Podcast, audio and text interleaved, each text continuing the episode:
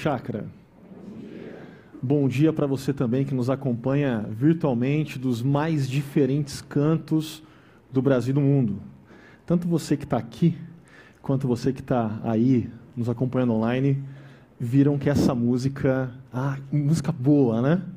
Então vocês guardam ela na mente no coração, porque ela vai voltar. Ela vai voltar ainda hoje, não ah, com uma execução nova, mas ela vai ser importante para a gente trabalhar algumas questões na reflexão de hoje, ok? Mas vamos lá. Nós estamos numa série chamada Aberto para a Reforma. Esse trocadilho com o tradicional fechado para a reforma, que aponta para que, no meio da cultura que nós vivemos, no meio dos mais variados e diferentes desafios que nós encaramos, quando nós olhamos para o espelho, nós percebemos uma coisa: nós precisamos de uma reforma. Nós precisamos de uma intervenção por parte de Deus, marcada pela graça, que haja em nós de dentro para fora, gerando em nós a vida de Jesus cada vez mais. Então, esse tema aberto para a reforma não é simplesmente um trocadilho com a reforma protestante que nós celebramos no mês de outubro. Ah, sim, a gente reconhece o legado, a gente reconhece os frutos. Existem questões importantes que a gente não pode esquecer desse passado. Mas, mais que isso, a reforma para a qual nós estamos abertos tem a ver com o que o próprio Deus, o arquiteto de toda a vida, planejou para mim e para você. E por isso que a gente, ao longo dessa série, primeiramente a gente conversou com o pastor André acerca de estarmos abertos para a reforma em meio a uma cultura do sucesso. E vimos como as bem-aventuranças, Mateus capítulo 5, dos versos 1 ao 12, oferecem um retrato bem contracultural do que a cultura do sucesso diz que é o tipo de vida que a gente tem que ter. E aí então, domingo passado, a gente segue e avança com o pastor Tiago, conversando sobre os versículos agora 13 a 16, aonde Jesus é categórico ao afirmar que nós, você e eu, somos sal e luz do mundo. Em meio a uma cultura da influência, nós, como sal e luz, temos que exercer um tipo específico de influência. E hoje eu quero conversar com vocês sobre esse tema aberto para a reforma, em meio à cultura da religiosidade.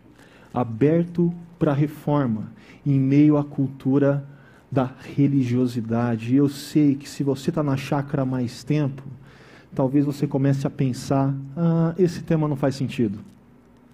Porque quando nós olhamos para a cultura no nosso entorno, o que nós vemos é uma cultura avessa aos valores do reino de Deus é quase uma cultura do contrário, é uma cultura que preza por coisas distintas do que nós prezamos, que tem valores que são conflitantes com os nossos valores. Ah, como nós ouvimos recorrentes vezes, a nossa fé, ela não acontece no contexto de Jerusalém, mas no contexto da Babilônia.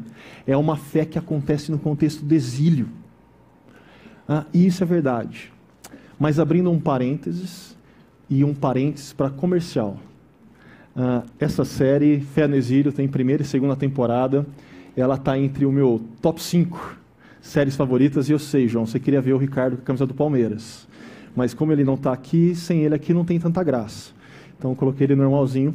Mas essa série, uh, assim, ela é incrível. Se você não viu, veja. E para você ver, é simples. Chácara.org.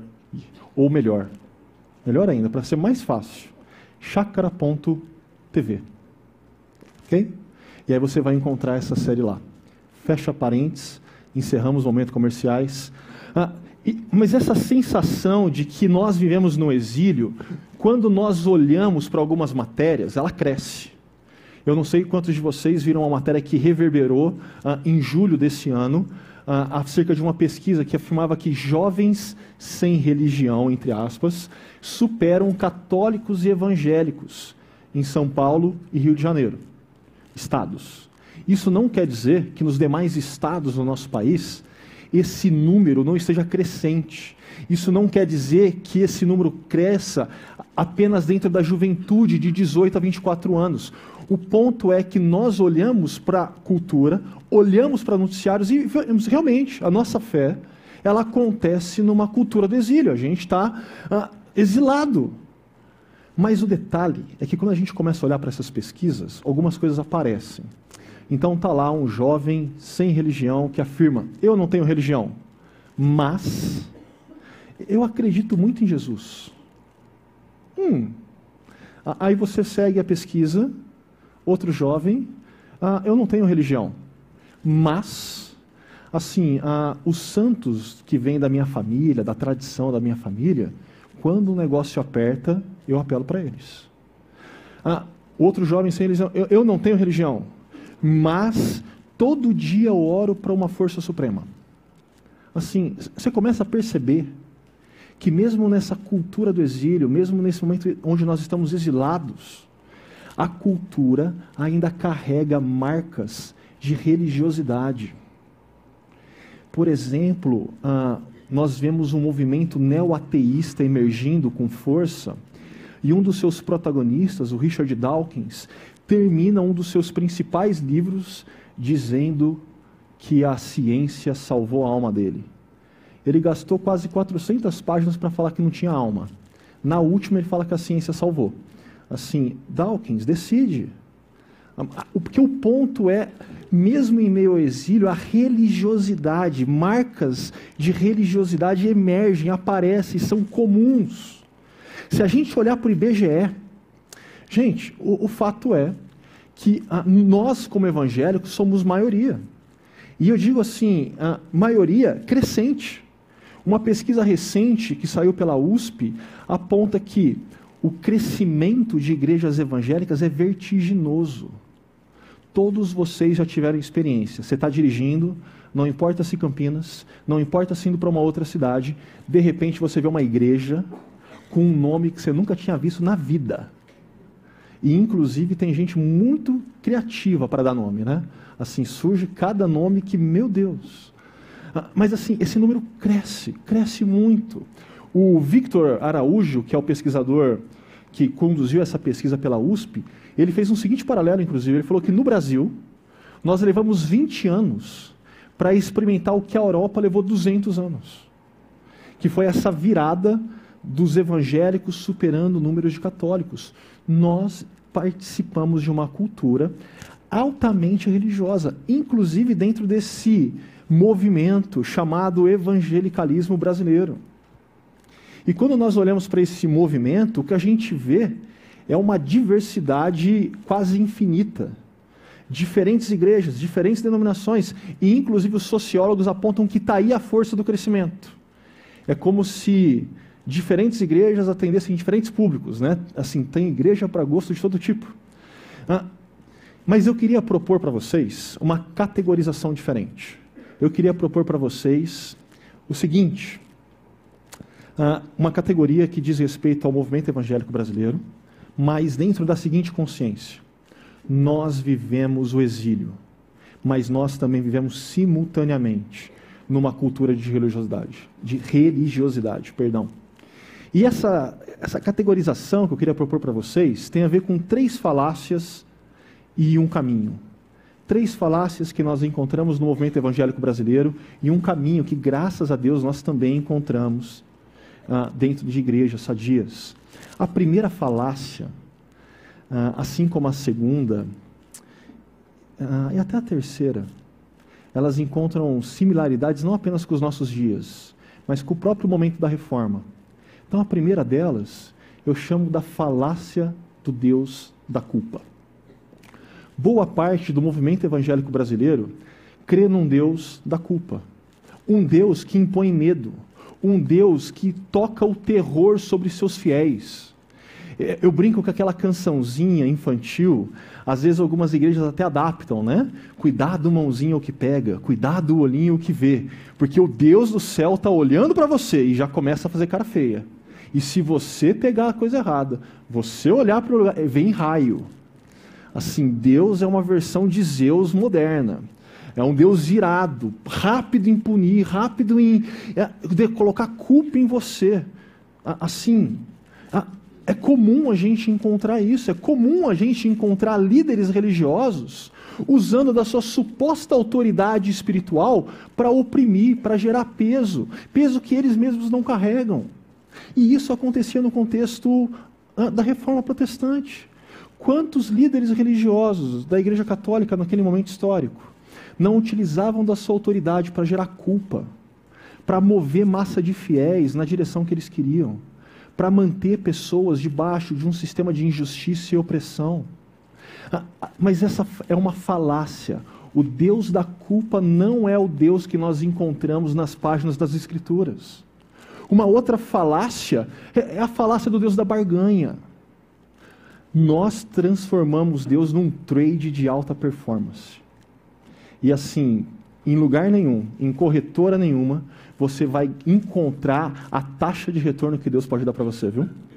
Assim, venha, dê a sua oferta, é, dê para Deus 10 mil, que em seis meses você terá 100 mil. Assim, teologia da prosperidade se tornou algo tão diluído dentro desse movimento evangélico brasileiro, que tem as suas versões mais grotescas, tem as suas versões mais softs, mas o fato é que nós transformamos Deus num Deus da barganha, num Deus com o qual nós nos relacionamos apenas para negociar vantagens, apenas pensando em vista do que, que ele vai dar de, de, em troca, o que ele vai gerar de lucro para nós. E, e assim, gente, não é novidade, eu sei, mas uma vantagem, eu acho que na, no período da reforma, é que o pessoal, assim, nas indulgências, que eles vendiam indulgências, eles vendiam terreno no céu, né? Então eles tinham uma visão mais de longo prazo, assim, de eternidade. A, a nossa cultura do Deus da barganha é, é para hoje. Melhor que seja para ontem. Mas seja lá, traz ou aqui agora, nós ainda lidamos com uma cultura da religiosidade marcada por um Deus da barganha. Mas para mim a terceira tem a ver com esses jovens sem religião. É a falácia do Deus genérico. É aquele Deus que não é o Deus que se revela nas Escrituras.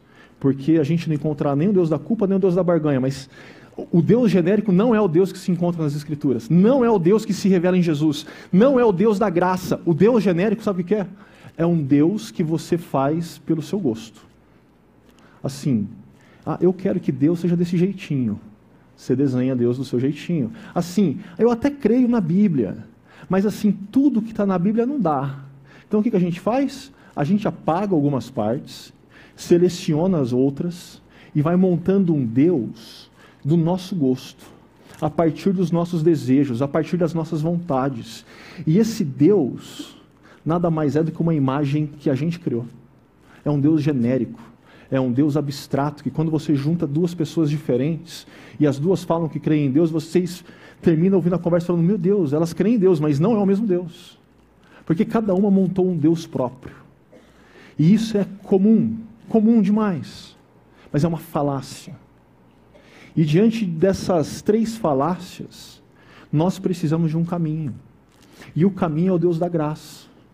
O caminho é o Deus que se revela nas páginas das Escrituras. O caminho é o Deus que se encarnou em Jesus e entrou na história. E graças a Deus existem igrejas espalhadas pelo Brasil que levam isso a sério. Que não negociam nem com o Deus da culpa, nem com o Deus da barganha e nem com o Deus genérico. Mas que elas anunciam o Deus da graça. E não qualquer graça. Porque quem faz um Deus, um Deus genérico acaba também criando uma graça genérica uma graça do seu jeitinho. Ou como diria Dietrich Bonhoeffer, uma graça barata. E o que nós precisamos é de uma graça preciosa, uma graça cara, uma graça que custa muito, uma graça que reconhece que o Deus da graça é o Deus que se revelou em Jesus, que se revelou ao longo das páginas das Escrituras, do Deus que passou pela cruz, que encarou sofrimento, do Deus que ressuscitou ao terceiro dia. Nós precisamos, como Bonhoeffer diz, de uma graça que custa muito, porque condena o pecado. É graça porque justifica o pecador. sobretudo a graça, custa muito, porque custou muito para Deus, porque custa para Deus a vida do seu filho, e porque nada que custe muito para Deus pode custar pouco para nós. Uma graça preciosa, uma graça que custa caro, uma graça que demanda de mim e de você uma resposta adequada. Porque o Deus que derrama dessa graça não é qualquer Deus. Mas para nós conversarmos acerca dessa resposta adequada, nós precisamos entender melhor uma relação. Ah, que graça é essa? Como que fica a lei que tão comumente é colocada como oposta, antagonista dessa, da graça. E qual que é a relação dela com Jesus? E é aí que entra o texto nosso de hoje. E a gente segue no capítulo 5 de Mateus, entrando agora no verso 17, aonde Jesus diz: Não pensem que vim abolir a lei. Não vim abolir, vir cumprir. Não pensem que vim abolir. Eu vim cumprir. E você pode estar pensando que esse negócio de Deus genérico é novidade. Eu vou falar para você que não, não é. Na história da igreja, existe um cara chamado Marcião, que ele é muito importante. E ele é muito importante porque ele não que ele teve uma contribuição significativa, não. Ele é muito importante porque ele era um herege de carteirinha. Aquele cara que assim, levantava a placa de herege. Sabe o que, que ele fez? Novo Testamento. Todas as referências do Antigo Testamento, corta a ordenanças, verbos no imperativo, coisas que a fé demanda que você faça. Troca o verbo. Imperativo não cabe. Esse versículo, sabe o que ele fez com esse versículo? Ele transformou em: Não pense que vim cumprir a lei os profetas. Não vim cumprir. Eu vim abolir. Ele inverteu completamente esse verso. Não é novidade. Mas diante desse verso, qual é o desafio que nós temos? E a primeira coisa seria pensar qual é o contexto que leva Jesus a fazer tal afirmação. Será que é esse contexto de um Deus genérico que já está emergindo no meio do judaísmo do primeiro século e que Jesus está respondendo? Uh, eu penso que é mais provável outras duas possibilidades. A primeira é, diante do que Jesus está dizendo, mas principalmente diante do que Jesus está fazendo, curando pessoas aos sábados, uh, desafiando o status quo daquela religiosidade dominante.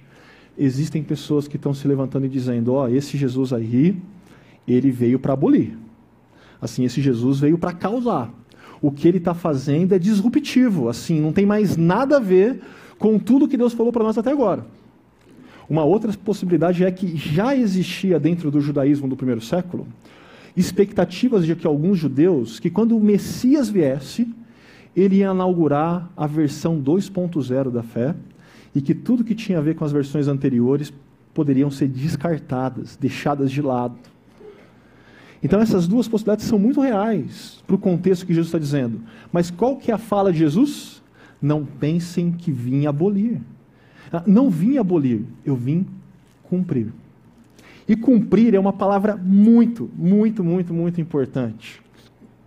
Uh, ela aparece diversas vezes no Novo Testamento, diversas vezes no Evangelho de Mateus, e ela tem um sentido que poderia ser inclusive traduzido por encher, trazer a plenitude, assim, completar.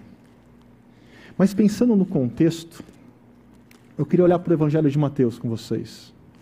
Eu sei que muitas vezes nós acabamos aderindo a uma falácia do Deus genérico, nós olhamos para o Antigo Testamento com preconceito e a gente quer descartar, não tanto quanto o Marcião, mas a gente quer descartar. Mas olha o que acontece, gente. Só em Mateus são mais de 80 citações indiretas ao Antigo Testamento. Jesus não descartou o Antigo Testamento. Os evangelistas não descartaram o Antigo Testamento. Nós não descartamos o Antigo Testamento. Ah, citações diretas são mais de 40 citações diretas que você consegue encontrar livro, capítulo e versículo da onde está aquilo no Antigo. E quando a gente pensa nessa palavra que é tão rica, cumprir, nesse verbo no grego, existe uma expressão em Mateus que ela se repete com algumas alterações, que é para se cumprir, ou para que se cumprisse, uh, e assim se cumpriu. Gente, esse tipo de ocorrência Só no Evangelho de Mateus são 18 ocorrências. Esse contexto do Evangelho de Mateus é o contexto que permeia o capítulo 5 de Mateus. E quando a gente olha mais a fundo nesse capítulo 5, o que a gente poderia estruturar é o seguinte: no versículo 1, que conta que Jesus sobe ao monte para ensinar os seus discípulos. E a forma que Mateus está colocando isso é como se ele traçasse um paralelo entre Jesus e Moisés. Moisés sobe ao monte para receber a lei de Deus e dar a lei ao povo. Jesus sobe ao monte como sendo o próprio Deus que entrou na história para dar a verdadeira interpretação aos seus discípulos. Existe um paralelo sendo traçado, mas um paralelo que diz que Jesus é maior. E aí então, dos versos 2 ao verso 16, a gente tem dois blocos, que são os blocos que a gente caminhou até esse momento na série. Ah, os, os blocos dos bem-aventurados e daqueles que são sal e luz no mundo. E aí então nós entramos num bloco maior, que tem a ver, primeiramente, com a relação da lei do Antigo Testamento com Jesus e a relação dos discípulos de Jesus com essa lei. Para então a gente pensar que existe um grande desafio e que aí então existem exemplos, aplicações desse desafio, da relação de Jesus com a lei, dos discípulos de Jesus com a lei, em diferentes áreas da vida. Mas o nosso foco vai se reduzir à relação da lei com Jesus e à relação dos discípulos com a lei. E é nesse contexto, no contexto maior do Evangelho de Mateus e no contexto menor do capítulo 5, que nós precisamos ler o versículo 18, que diz que, digo a verdade, dizendo Jesus, enquanto existirem céus e terra, de forma alguma desaparecerá da lei a menor letra ou o menor traço, até que tudo se cumpra. E essa palavra se repete. É como se Jesus estivesse dizendo: eu vim cumprir, e em mim a lei encontra seu cumprimento. Ela encontra seu cumprimento porque eu sou o único na história que pode cumpri-la de forma plena. Eu sou o único na história que a obedeci conforme Deus desejava que ela fosse obedecida. É, em outras palavras, Jesus fez tudo aquilo que eu e você precisávamos fazer mas que nós não conseguimos. Jesus fez, ele cumpriu, mas também ele cumpre porque é como se a lei, o Antigo Testamento tivesse um sentido de promessa escatológico e é em Jesus que se cumpre, é em Jesus que se realiza, mas o próprio Jesus fala que algumas coisas ah, ainda estão para se cumprir. Algumas coisas ainda têm esse tom de promessa, ainda tem esse tom de escatologia. E, e sobre isso eu sei que vocês estão curiosos, porque é um tema quente, né? Assim, conflitos em Israel deixa todo mundo ouriçado quanto ao final dos tempos. Mas eu não vou falar com isso hoje sobre vocês. Quem vai conversar um pouquinho sobre esse texto e escatologia uh, vai ser amanhã no Chakra Talk, André, Hugo, Tiago, se eu não me engano. A gente não vai entrar nisso, mas o ponto é: reparem, reparem como Jesus está sendo enfático em colocar todo o Antigo Testamento, toda a lei, tendo seu cumprimento em Jesus, tendo validade para nós ainda hoje. Então eu queria que vocês guardassem duas coisas acerca desse verso. A primeira delas tem a ver que é, a lei aponta para Jesus. A lei encontra em Jesus seu cumprimento. E mais, é nele, é nele que a gente encontra a autoridade interpretativa. Você quer saber o que Deus deseja com determinada lei? Pergunte para Jesus. Você está com crise acerca de algo que você leu no Antigo Testamento e que tem a ver com uma ordenança, tem a ver com um princípio e com um valor, e você não está compreendendo? Pergunte para Jesus. Eu sei que às vezes não é tão fácil uh, entender algumas coisas. Aí, nesse sentido, você também está liberado a perguntar para alguns dos pastores. Eles vão te ajudar, ok? Faça a pergunta no Chakra Talk. Né? Mas assim, é, é em Jesus, é em Jesus. Vocês precisam guardar isso. Mas a segunda coisa, que eu considero um desafio grande, tem a ver com nós precisamos olhar para a lei de Deus, para esses princípios e valores do reino de Deus, como dados por graça, como dados por Deus para a gente viver bem para a gente não bater cabeça, para a gente ter vida plena. E eu sei que é difícil a gente olhar para leis que muitas vezes a gente não entende. Mas aí você lembra, pergunta para Jesus, está com dificuldade de entender um texto? Conversa com um dos pastores. Assim, a lei de Deus são princípios e valores para que a vida seja boa, para que a vida seja plena, e nós precisamos olhar para elas como dadas pela graça. Eu sei, é um desafio fazer isso, porque talvez você seja como eu e eu vou confessar meu pecado. Eu não sou uma pessoa obediente. Eu sou uma pessoa sensata. Você quer que eu obedeça algo? Você tem que me explicar o porquê, o contexto, o que, que vai acontecer. Assim, é, eu, eu sou assim. Eu lembro de meu segundo ano no mercado de trabalho e eu tinha um, um gerente mais próximo de projeto que estava comigo e ele pedia para eu fazer alguma coisa. E eu perguntava para ele, mas por que eu tenho que fazer isso?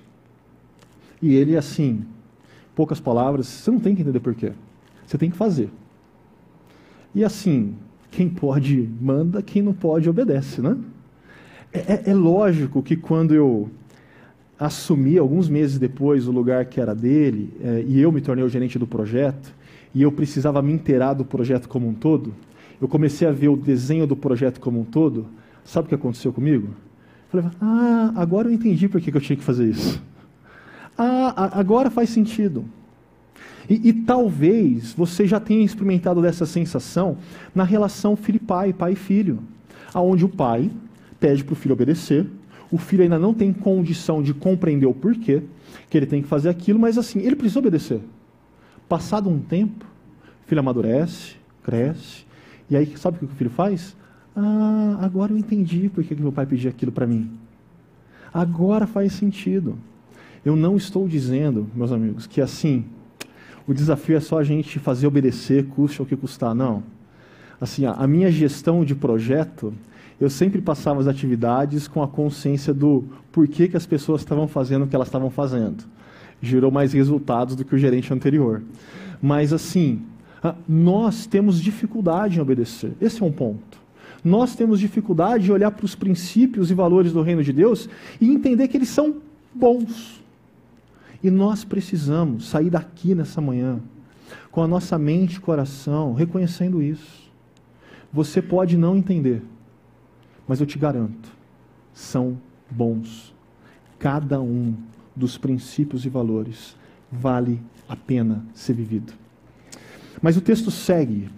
E o versículo 19, Jesus continua trabalhando de tal forma que ele reforça essa relação com o Antigo Testamento, mas continua desafiando na direção da obediência. Ele vai dizer na primeira parte desse verso: todo aquele que desobedecer a um desses mandamentos, ainda que dos menores, e ensinar outros a fazerem o mesmo, será chamado menor no reino dos céus. E aí na segunda parte ele diz: mas todo aquele que praticar e ensinar estes mandamentos, será chamado grande no reino dos céus. Todo aquele que praticar e ensinar esses mandamentos será chamado grande no reino dos céus. Um desafio duplo: praticar e ensinar. E, e aqui, para mim, o, o primeiro desafio, quando eu penso em praticar, tem a ver que uma outra marca da nossa cultura, da nossa sociedade, é uma sociedade da informação. Assim, o cara espiritual é o cara que lê muitos livros ao longo do ano. Assim, a, a gente mesmo vem aqui no domingo de manhã esperando os bons insights. A, a, a, gente ouve séries de pregações, como a Fé no Exílio que eu indiquei para vocês, esperando boas informações, boas, uh, bom conteúdo para a memória. Mas, gente, o desafio da fé cristã não, não é adquirir informação, não é ler X livros. E olha que eu gosto de ler, tá?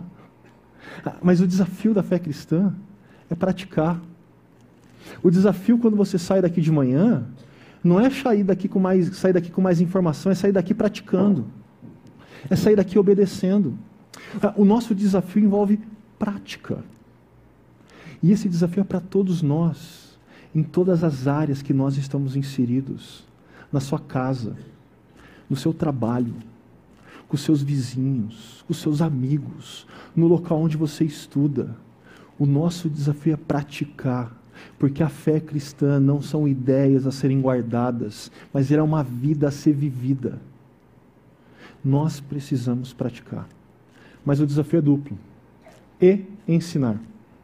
E aqui eu sinto dizer para você, porque você poderia estar pensando, ah, essa parte do ensinar não é para mim, porque praticar já é um bom desafio, convenhamos. Mas assim, ensinar é para quem passou por seminário, para os pastores. Pastor ensina, a gente não. Sinto dizer, não é isso que o texto diz. O texto não está dizendo que se você gosta de dar aula, você tem que procurar o pastor Hugo para servir nos primeiros passos. O texto não diz que se você, além de ter facilidade em ensinar, você é um cuidador de pessoas, que você tem que conversar comigo para se tornar um líder de grupo pequeno. Não, o texto está dizendo que todos nós, eu e você, nos diferentes contextos, nos diferentes momentos de vida que nós nos encontramos, nós temos que ensinar. E aí talvez você está ouvindo e falando, ah, tá bom, para mim faz sentido, eu sou pai, sou tio, sou avô.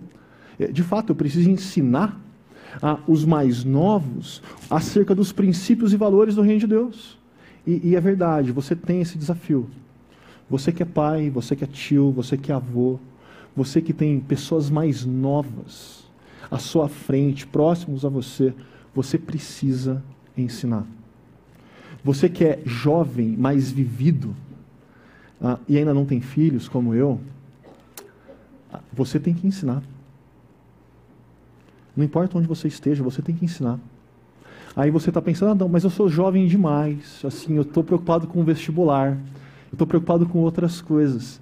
Tá, você tem que ensinar aquelas pessoas que Deus colocou no seu entorno, para que elas também venham a descobrir que princípios e valores do reino de Deus são bons e fazem a diferença na vida.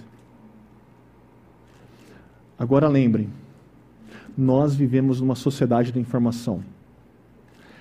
É fácil você estar tá me ouvindo aqui pensar que então você tem que ensinar um conjunto de ideias, um conjunto de informações. Você tem que passar para ela tais e tais livros para serem lidos. Não.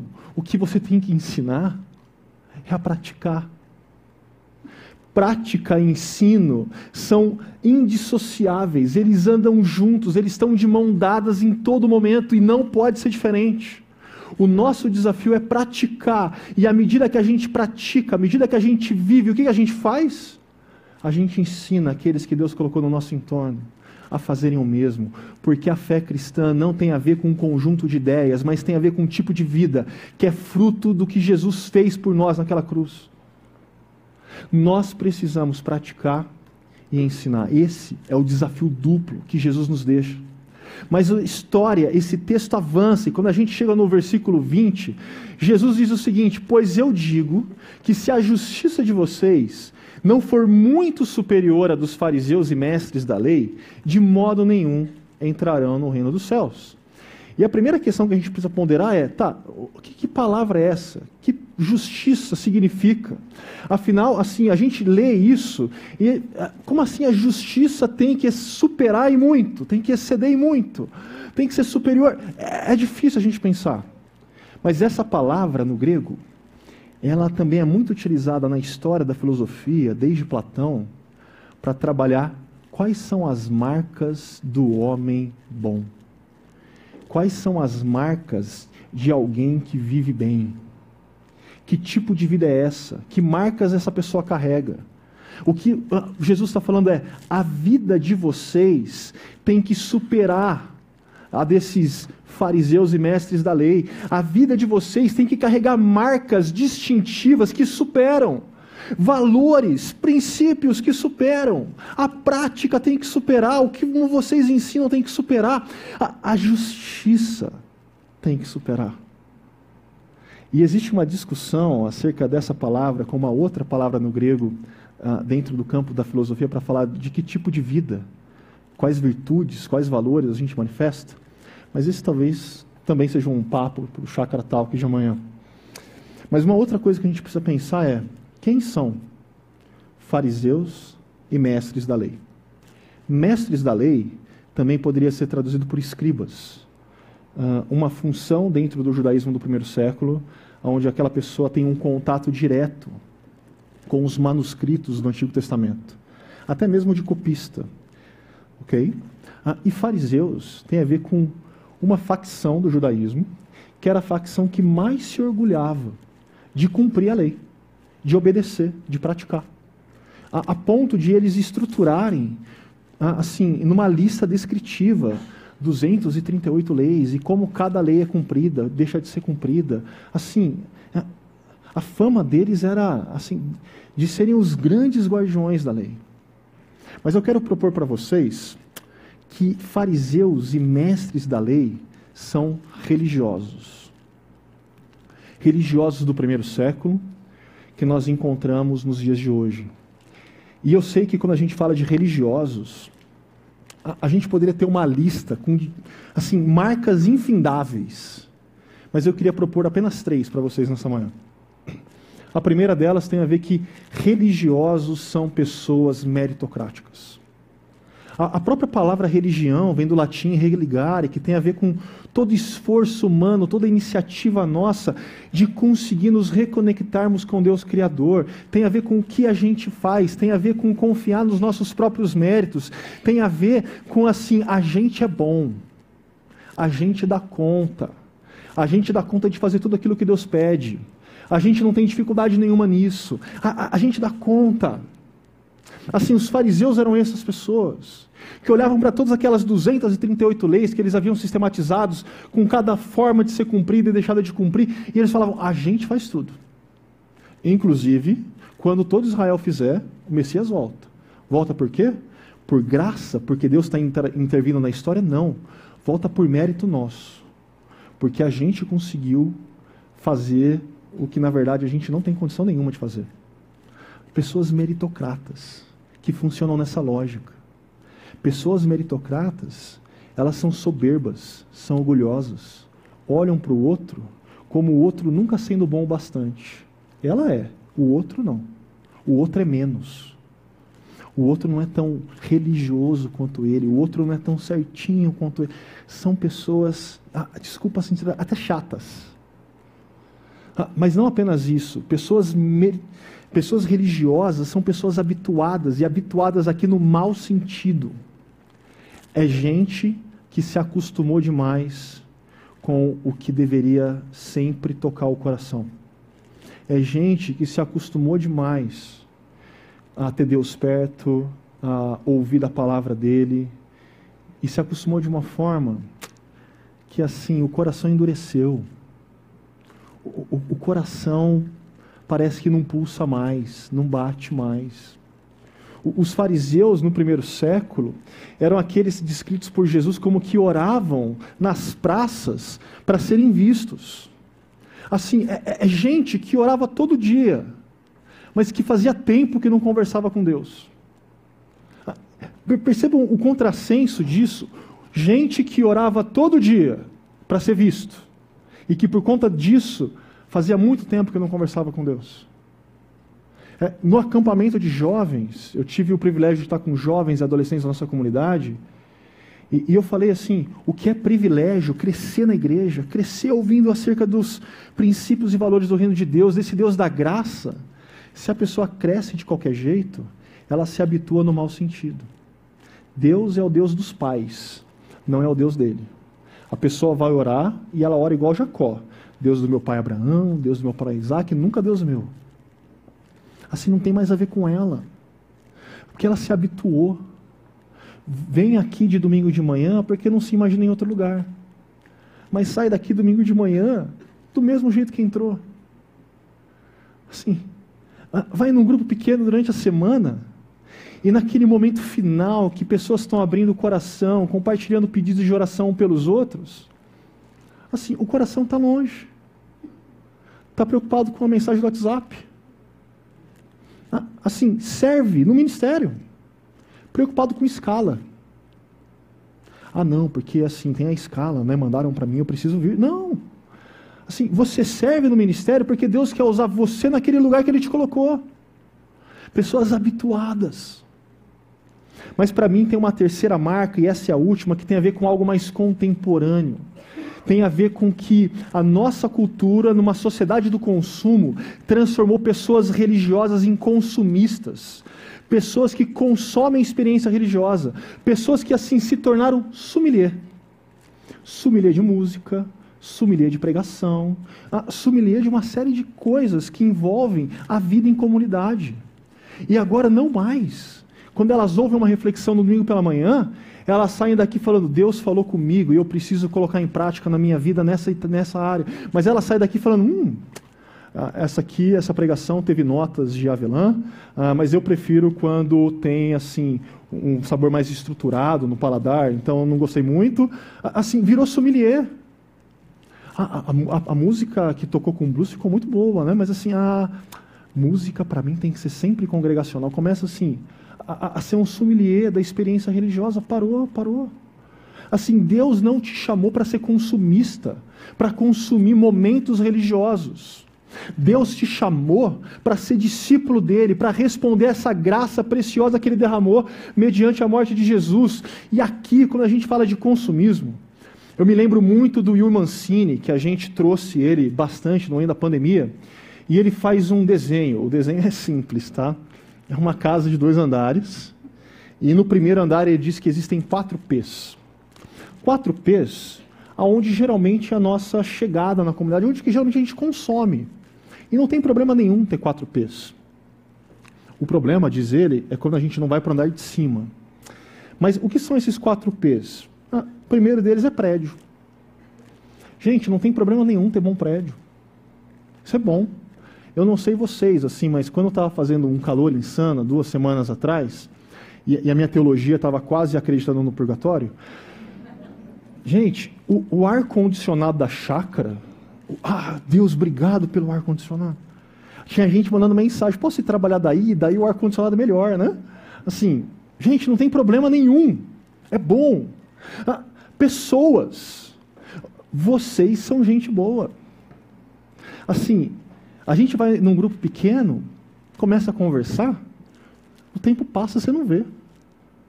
Era para durar uma hora e meia, duas horas. Tem grupo pequeno que assim, bate três assim, começa a conversa, você não, você não quer parar mais.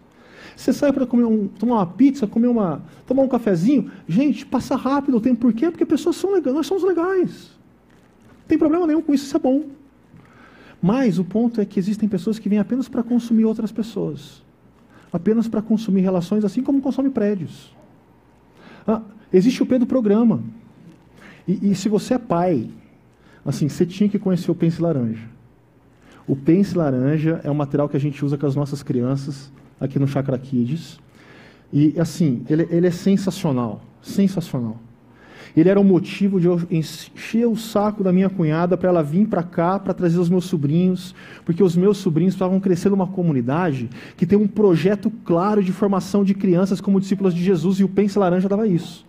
Até que esses tempos atrás a igreja que ela leva meus sobrinhos adotou o Pense Laranja também. Eu falei, ah, fechou. Mas assim, é bom, a gente tem um bom programa. Ah, o que a gente faz com os teens, com os jovens, gente, são bons programas. Brasis com Arte, Chakra Fórum, gente, nós temos excelentes programas, isso é bom. Pregadores. Pessoas começam consumindo pregadores, assim, eu sou suspeito, eu sou fã do Ricardo. Eu sou fã dos meus colegas. Assim, talvez vocês ficaram mal acostumados. Gente, mas lá fora tem muita coisa ruim. E, aqui, entre todos os pregadores da chácara, a regra é alta. Sim, não é por nada não. Mas assim, o problema é quando a gente para no primeiro andar e fica só consumindo alguns desses pés. E esquece que o desafio de Jesus tem a ver com a gente subir para o segundo andar, que é lá que a gente encontra propósito. É no segundo andar que a gente encontra o porquê a gente faz o que a gente faz como a gente faz. É no segundo andar que a gente ganha consciência de que não apenas nós temos um prédio legal, pessoas legais, programas legais e bons pregadores, não. A gente faz o que a gente faz porque o Deus da graça nos alcançou com a sua graça preciosa. Com essa graça que custa caro, que custa muito. Eu queria chegar ao final dessa mensagem, se o pessoal da banda quiser chegando trazendo de volta aquela música que a gente ouviu. Aquela música, ela foi composta pelo Gerson Borges e ela foi interpretada junto com o Thiago Viana, que faz parte aqui da nossa comunidade, tem se chegado. E ela faz parte de um álbum onde ele canta acerca de Lucas 15, da famosa história do filho pródigo, do filho perdido. Mas o ponto é que essa história fala de dois filhos perdidos. O irmão mais velho estava perdido. O irmão mais velho estava perdido por quê? Porque ele era um típico religioso. Ele era um típico religioso. Ele era alguém que olhava para si mesmo, para aquilo que ele fazia, e falava: Eu sou suficiente, eu dou conta, eu mereço, eu fiquei enquanto o outro foi, eu trabalho o dia todo no campo, derramo suor e lágrimas, eu mereço, eu fiz tudo o que tem que ser feito.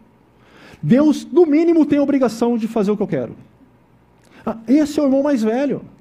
Alguém meritocrata, alguém orgulhoso, soberbo em relação ao seu irmão mais novo. Ah, mas não só isso, ele está habituado ele tem o Pai todo dia à disposição. Ele pode até orar todo dia, mas fazia tempo que ele não conversava com o Pai. Fazia tempo que ele não se relacionava com o Pai, a ponto do Pai dizer: Filho, que loucura é essa que você está falando? Tudo que eu tenho é, meu, é teu, eu te dei, eu estou aqui com você. O irmão mais velho é um típico religioso, ele é um consumista. Ele se relaciona com o pai por conta do que o pai pode dar e não por conta de quem o pai é. Eu ainda não sou pai. Mas quando vier a ter filho, se ele se relacionar comigo apenas por conta do que eu posso dar, ah, meu coração vai apertar. Mas se ele se relacionar comigo por conta de quem eu sou e do meu amor que eu derramo por ele, muda. Esse irmão mais velho, esse típico religioso, ele tem um problema o coração dele está desconectado do coração do Pai. E o escândalo de Lucas 15 é que ele termina fora da casa, ele termina fora da festa. E Jesus repete essa lógica.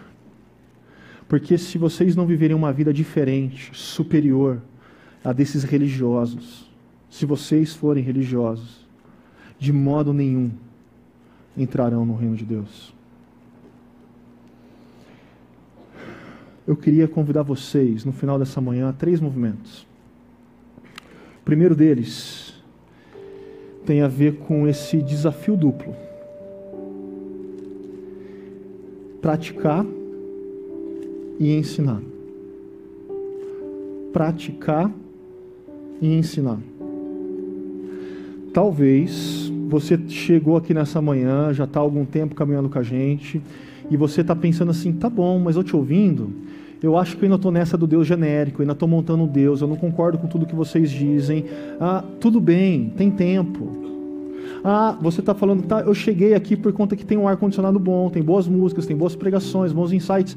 Tudo bem, fica tranquilo, continua com a gente. Mas eu quero te fazer um desafio. Olhe para os princípios e valores do reino de Deus como sendo bons para a sua vida. Coloque eles em prática. Dentro da sua casa, dentro do seu trabalho, com seus amigos, aonde quer que Deus te leve. Mas não apenas pratique, ensine, vem de mão dada, anda junto. Talvez você já está há muito tempo aqui na comunidade, mas você tem uma baita de uma dificuldade com praticar. Não se esqueça que além de praticar, você tem que ensinar. Saia daqui não pensando, nossa, bons insights. Não, saia daqui falando, eu preciso fazer tal e tal coisa. Mas não se esqueça, e aqui é o meu segundo desafio para vocês, que vocês vão fazer tais e tais coisas, que vocês vão praticar, que vocês vão ensinar, que vocês vão obedecer esses princípios e valores, não de qualquer forma. Vocês vão fazer isso a partir de uma relação com Deus a partir de uma relação com esse Jesus, com esse Deus da graça que se revela plenamente em Jesus. Você vai fazer isso ah, em parceria com Ele. Você não vai orar para ser visto, você vai orar para conversar com Ele. Você vai orar acerca dos desafios do seu dia a dia, porque você quer fazer junto com Deus. Você vai viver a partir de quem Ele é e do que Ele fez por você. Você vai ter porquê. Você vai ter um porquê diferente. Você vai vir aqui domingo de manhã com o porquê certo ouvir a Deus, acolher o que Ele diz e obedecer. Você vai participar de um grupo pequeno ao longo da semana com o porquê certo. Você não vai simplesmente para consumir boas conversas, Não, você vai porque você sabe que aqueles que vivem a vida que Jesus deseja que vive não andam sozinhos. Constroem amizades espirituais, amizades que levam para mais perto dele e a gente vai se suportar em oração, orando um pelos outros em momentos difíceis. Você vai para o grupo pequeno com o porquê certo. Você vai servir com o porquê certo. Não tem a ver com escala.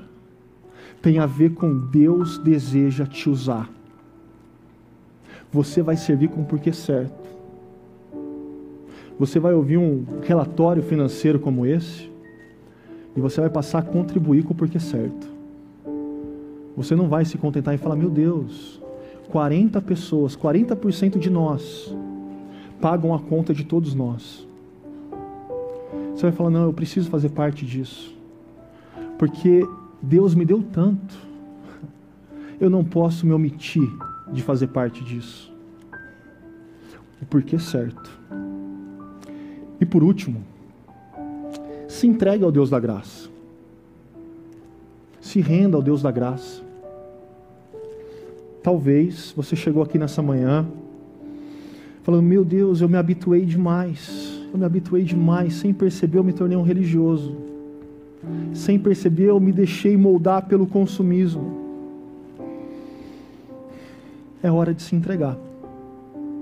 É hora de você se render.